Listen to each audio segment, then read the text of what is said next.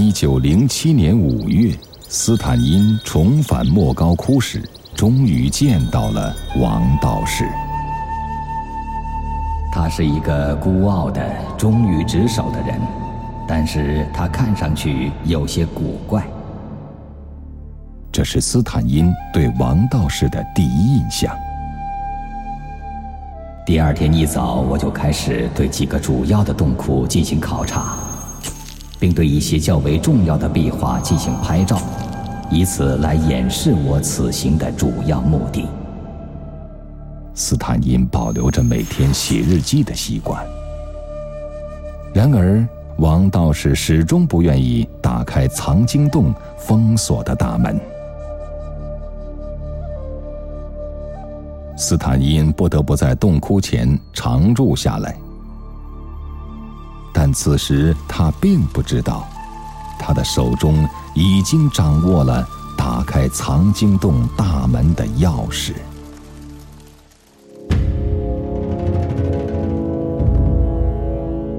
公元六百二十七年，唐太宗李世民继位，改年号为贞观。这时，被隋炀帝打通的丝绸之路又被突厥人的战马所阻断。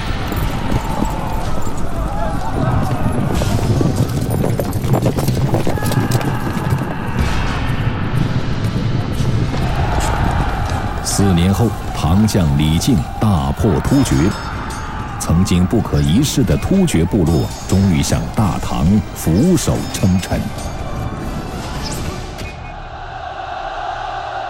此后，唐王朝不断向西经营，在河西走廊分设凉州、甘州、肃州、瓜州和沙州。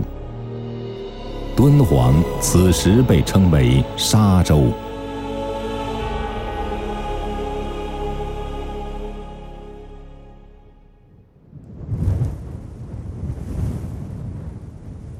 就在李世民登基那一年，玄奘。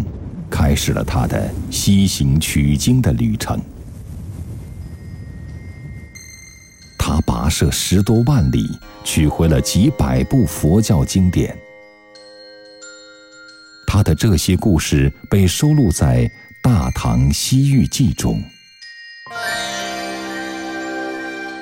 在莫高窟斑驳的壁画上，我们可以看到玄奘西行取经的画面。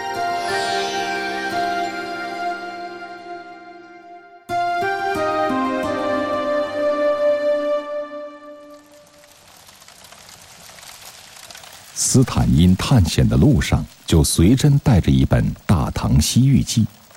在他眼中，玄奘勇敢而令人钦佩。有一天，他突然想起自己给王道士照的一张照片。王道士身后，不正是唐僧西游的壁画吗？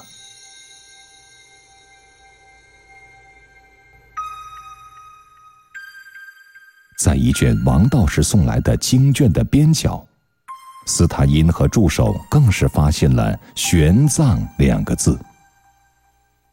这很有可能就是玄奘早年翻译的汉文佛经写本。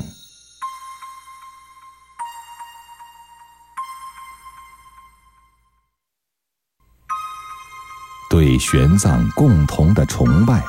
让斯坦因找到了沟通的桥梁，而王道士也在不久后开始偷偷拆除堵在藏经洞入口的砖墙。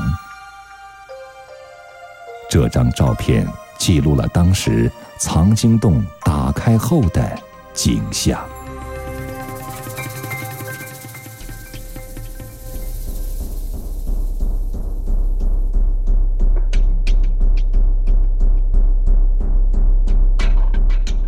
敦煌城外二十余公里的莫高窟，在唐代迎来了最为重要的营造时期。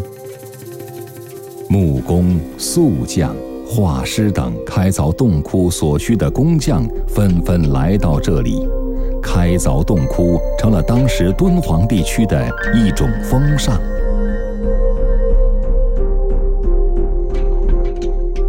这个时期，根据佛经而绘制成的经变画开始满壁的出现在洞窟中。这种壁画气势恢宏，大气而磅礴，犹如唐代强盛的国势。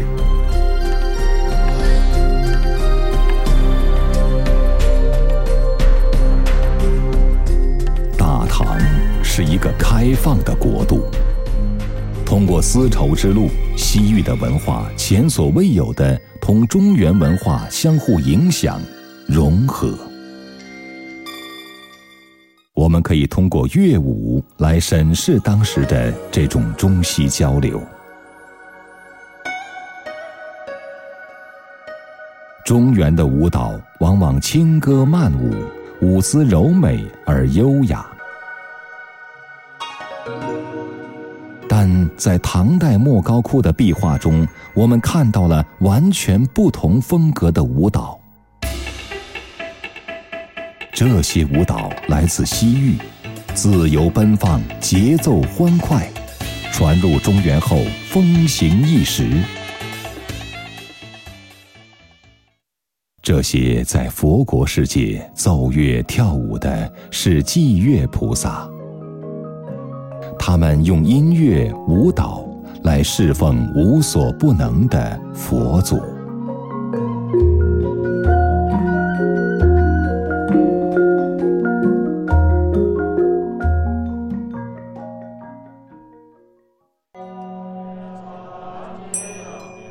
公元六百九十年，一批僧侣走在前往东都洛阳的路途之上。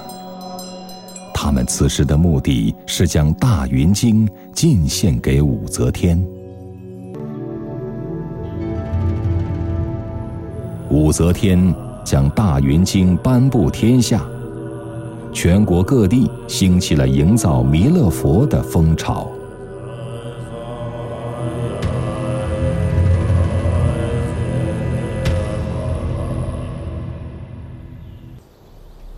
九层楼是莫高窟标志性的建筑，它位于北区石窟群的中段，依山而建，气势雄伟。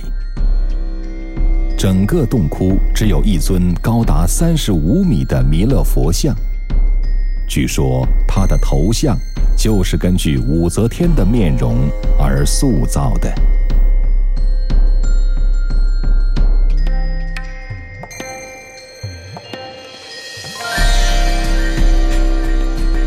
是莫高窟营造史上规模最大的一个工程，是世界上最高的室内石胎泥塑，被称为“北大象”。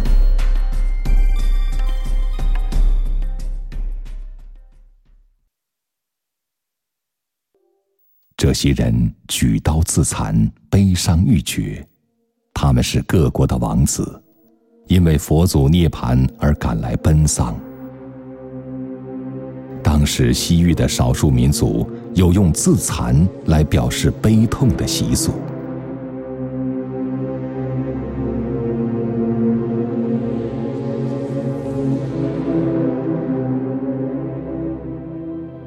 但是涅槃的释迦牟尼却唇含笑意，双目半闭，安枕佛坛。丝毫没有临终前的痛苦和悲哀，整个姿态、表情，表现了寂灭为乐的涅槃境界。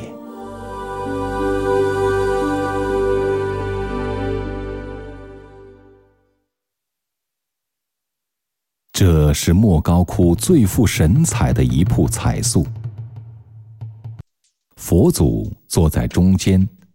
两侧站立着表情凝重的大弟子迦叶，以及年轻聪颖的小弟子阿难。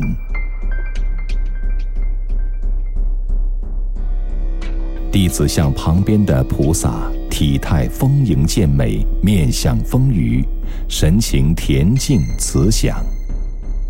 他上身斜冠红色棉披，腰系轻薄的锦绣罗裙。衣纹轻柔稀疏，菩萨身旁的天王怒目而视，威风八面。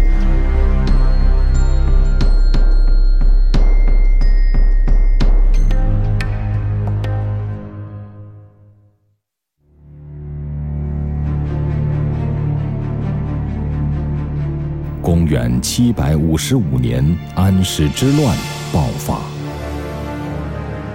军队被东调平叛，整个河西地区陷入战乱，敦煌城被乱军包围，城里的居民处于无边的惊恐之中。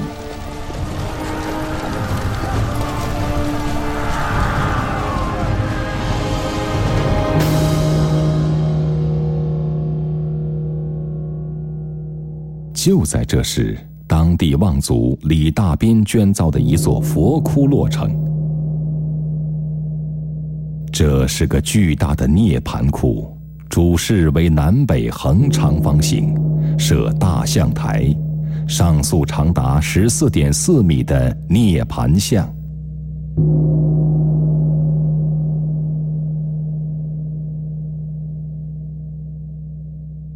我们无法得知李大斌在危局中组织修造洞窟是否有着特殊的意味，但正像周武帝灭佛时敦煌民众仍坚持造窟一样，莫高窟这个佛教圣地是敦煌民众精神的寄托。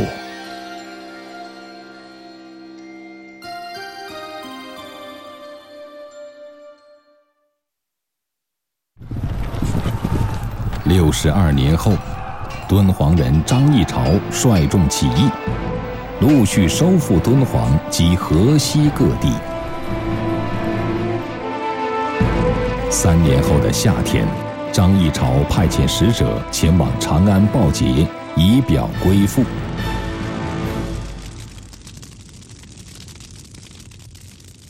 四个月后，张议潮被任命为归义军节度使。接到任命后，张议潮举行了盛大的庆贺游行。在他后来修建的功德窟、莫高窟一百五十六窟的南壁上，那次壮丽的游行场面被绘制成为一幅壁画长卷，至今保存完好，栩栩如生。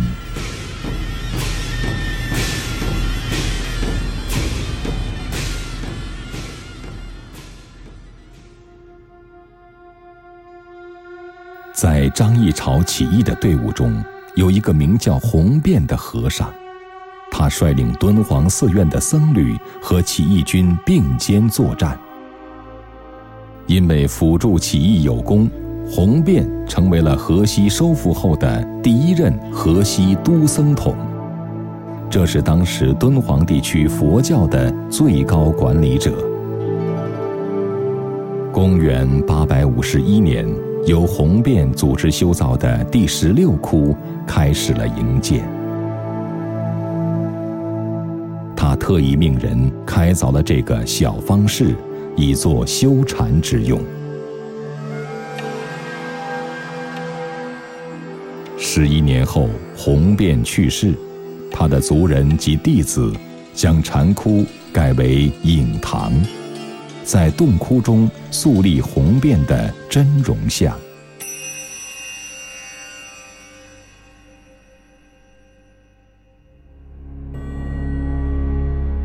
在端坐了一百多年后，公元一零零六年，红遍的塑像被人从洞窟中请了出来。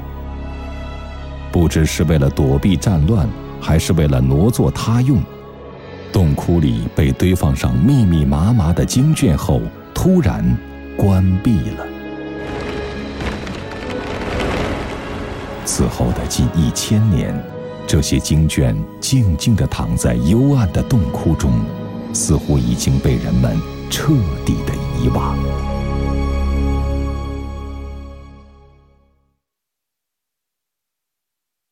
借着道上摇曳不定的灯光。我睁大了眼睛，向阴暗的密室中看去。只见一束束经卷一层一层地堆在那里，密密麻麻，散乱无章。王道士终于答应让斯坦因进藏经洞。他在后来的考察笔记中这样描述当时看到的情景：在随后的二十多天，这个曾经属于红遍和尚的小窟，成了斯坦因不断收获惊喜的地方。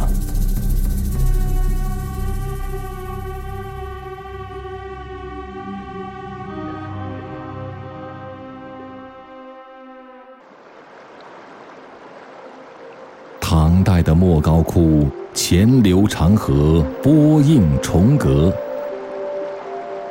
窟外面布满木构的飞檐和栈道。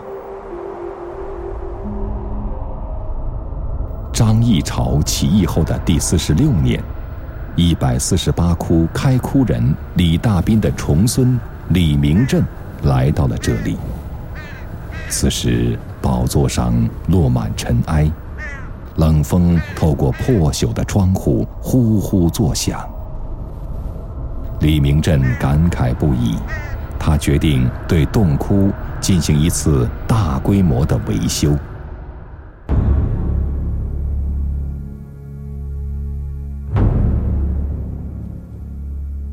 在大立碑的背面，记录有一百四十八窟重修后的景象。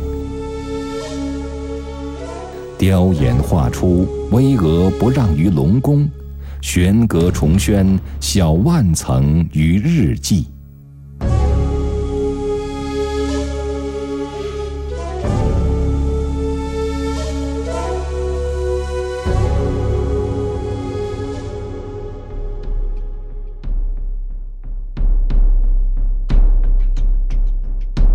唐代以后。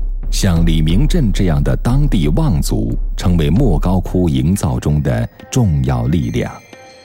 这些世家大族往往将开凿洞窟纳入到自己的家族事业当中。建造一个规模宏大、制作精良的洞窟，是一个家族莫大的荣耀。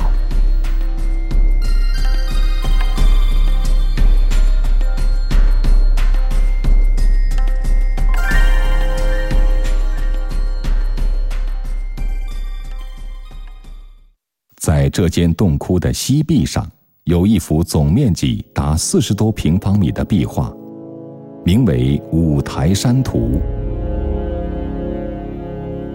它是莫高窟最大的壁画，画中描绘了五台山方圆五百里的山川地形，以及文殊菩萨在此显形的各种场景。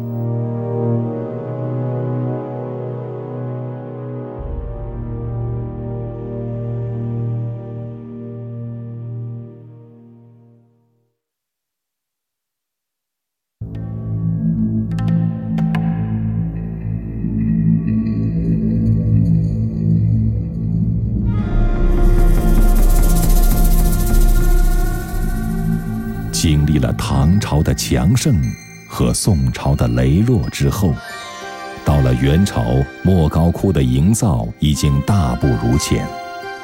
自从朝廷将数万民众东迁从事农耕后，敦煌变成了单一的军屯区，莫高窟的衰落就已经注定无法避免。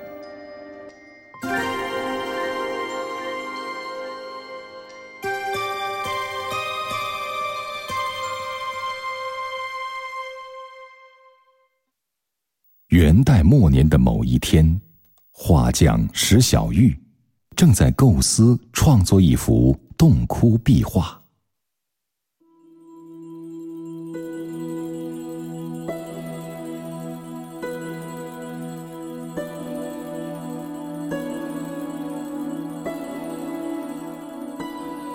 捐资修建洞窟的是智宝法师。他打算在这个新开凿的洞窟里面画上一幅千手千眼观音经变图。石小玉是他招募的画匠。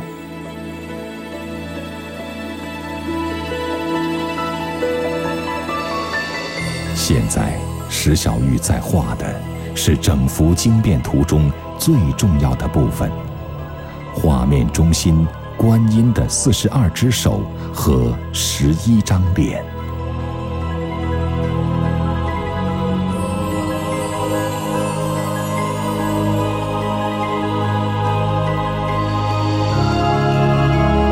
石小玉调动了所有不同的线条和描法，将不同的形体质感和人物的神情动态表现得淋漓尽致。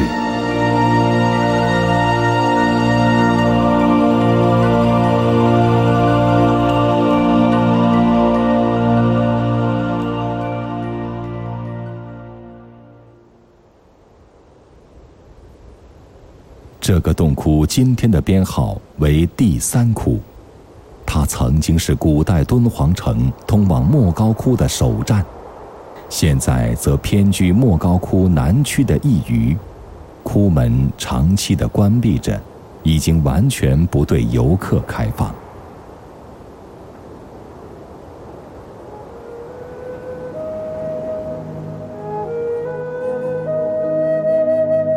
尽管开凿的年代晚于大部分的洞窟，但它遭受自然的破坏却出奇的严重，壁画上的墨迹已经越来越淡。但无论怎样，它都可算是莫高窟壁画艺术中最后的精彩一笔。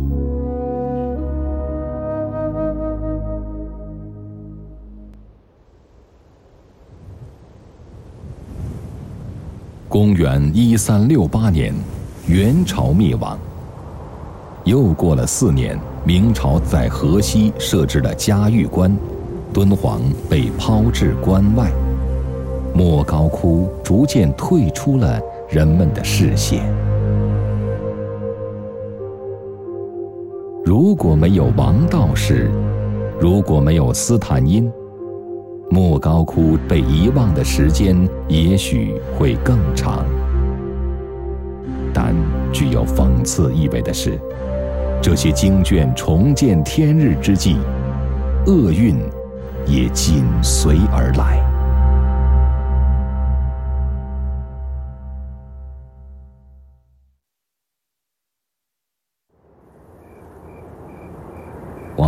工作的时间来仔细研讨这些文书的年代。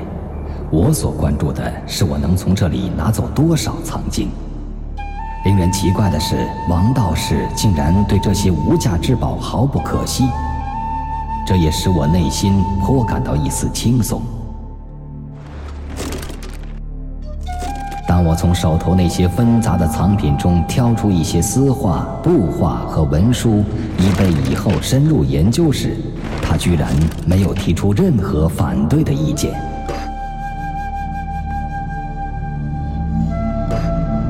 他挑选了九千多卷子和五百幅佛像绢画，这些东西，尤其是其中的绢画。几乎都是藏经洞里最珍贵的艺术品。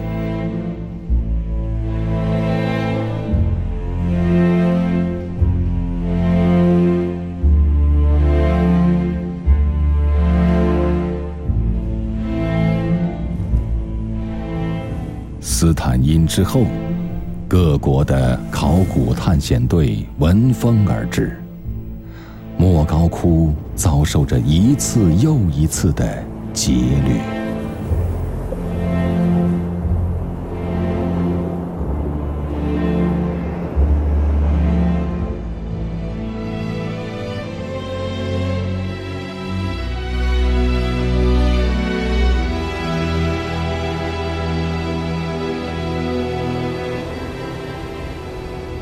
今天。敦煌藏经洞的数万件文物散落于世界上十多个国家。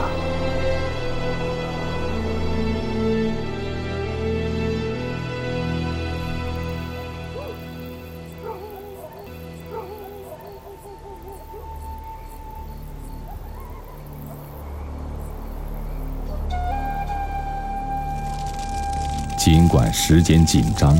但斯坦因仍在努力，尽可能的收集更多的文物。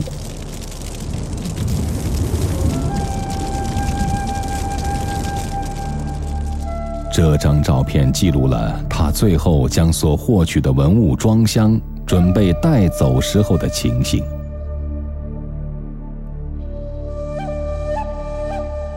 作为回报，斯坦因给了王道士二百两银子。此时，王道士正在修建三清宫，于是他接受了斯坦因的捐赠。后来，敦煌的百姓得知了这件事。他们认为王道士一定从中赚了一大笔钱，王道士百口莫辩，只得装疯度日。一九三一年，王道士去世，他的弟子们为他建了一座功德塔，石碑上铭刻着这样的文字：“积三十余年之功果，费二十多万之募集。”佛像余为壮观，洞宇余为灿烂，神灵有感，人民受福。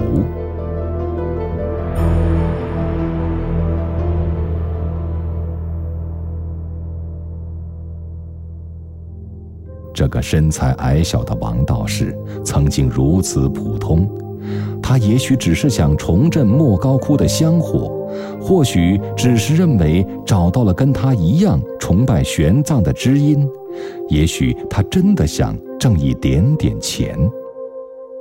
但他终究因为没有看守好藏经洞里的国宝，而注定要留在历史纷争的漩涡中。如今，这座道士塔仍然矗立在莫高窟的对面。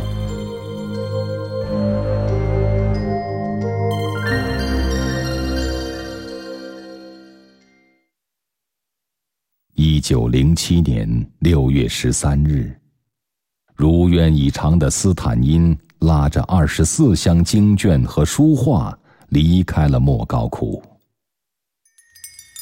当他离开的时候，千佛洞刮起了这年春天的第一场沙尘暴。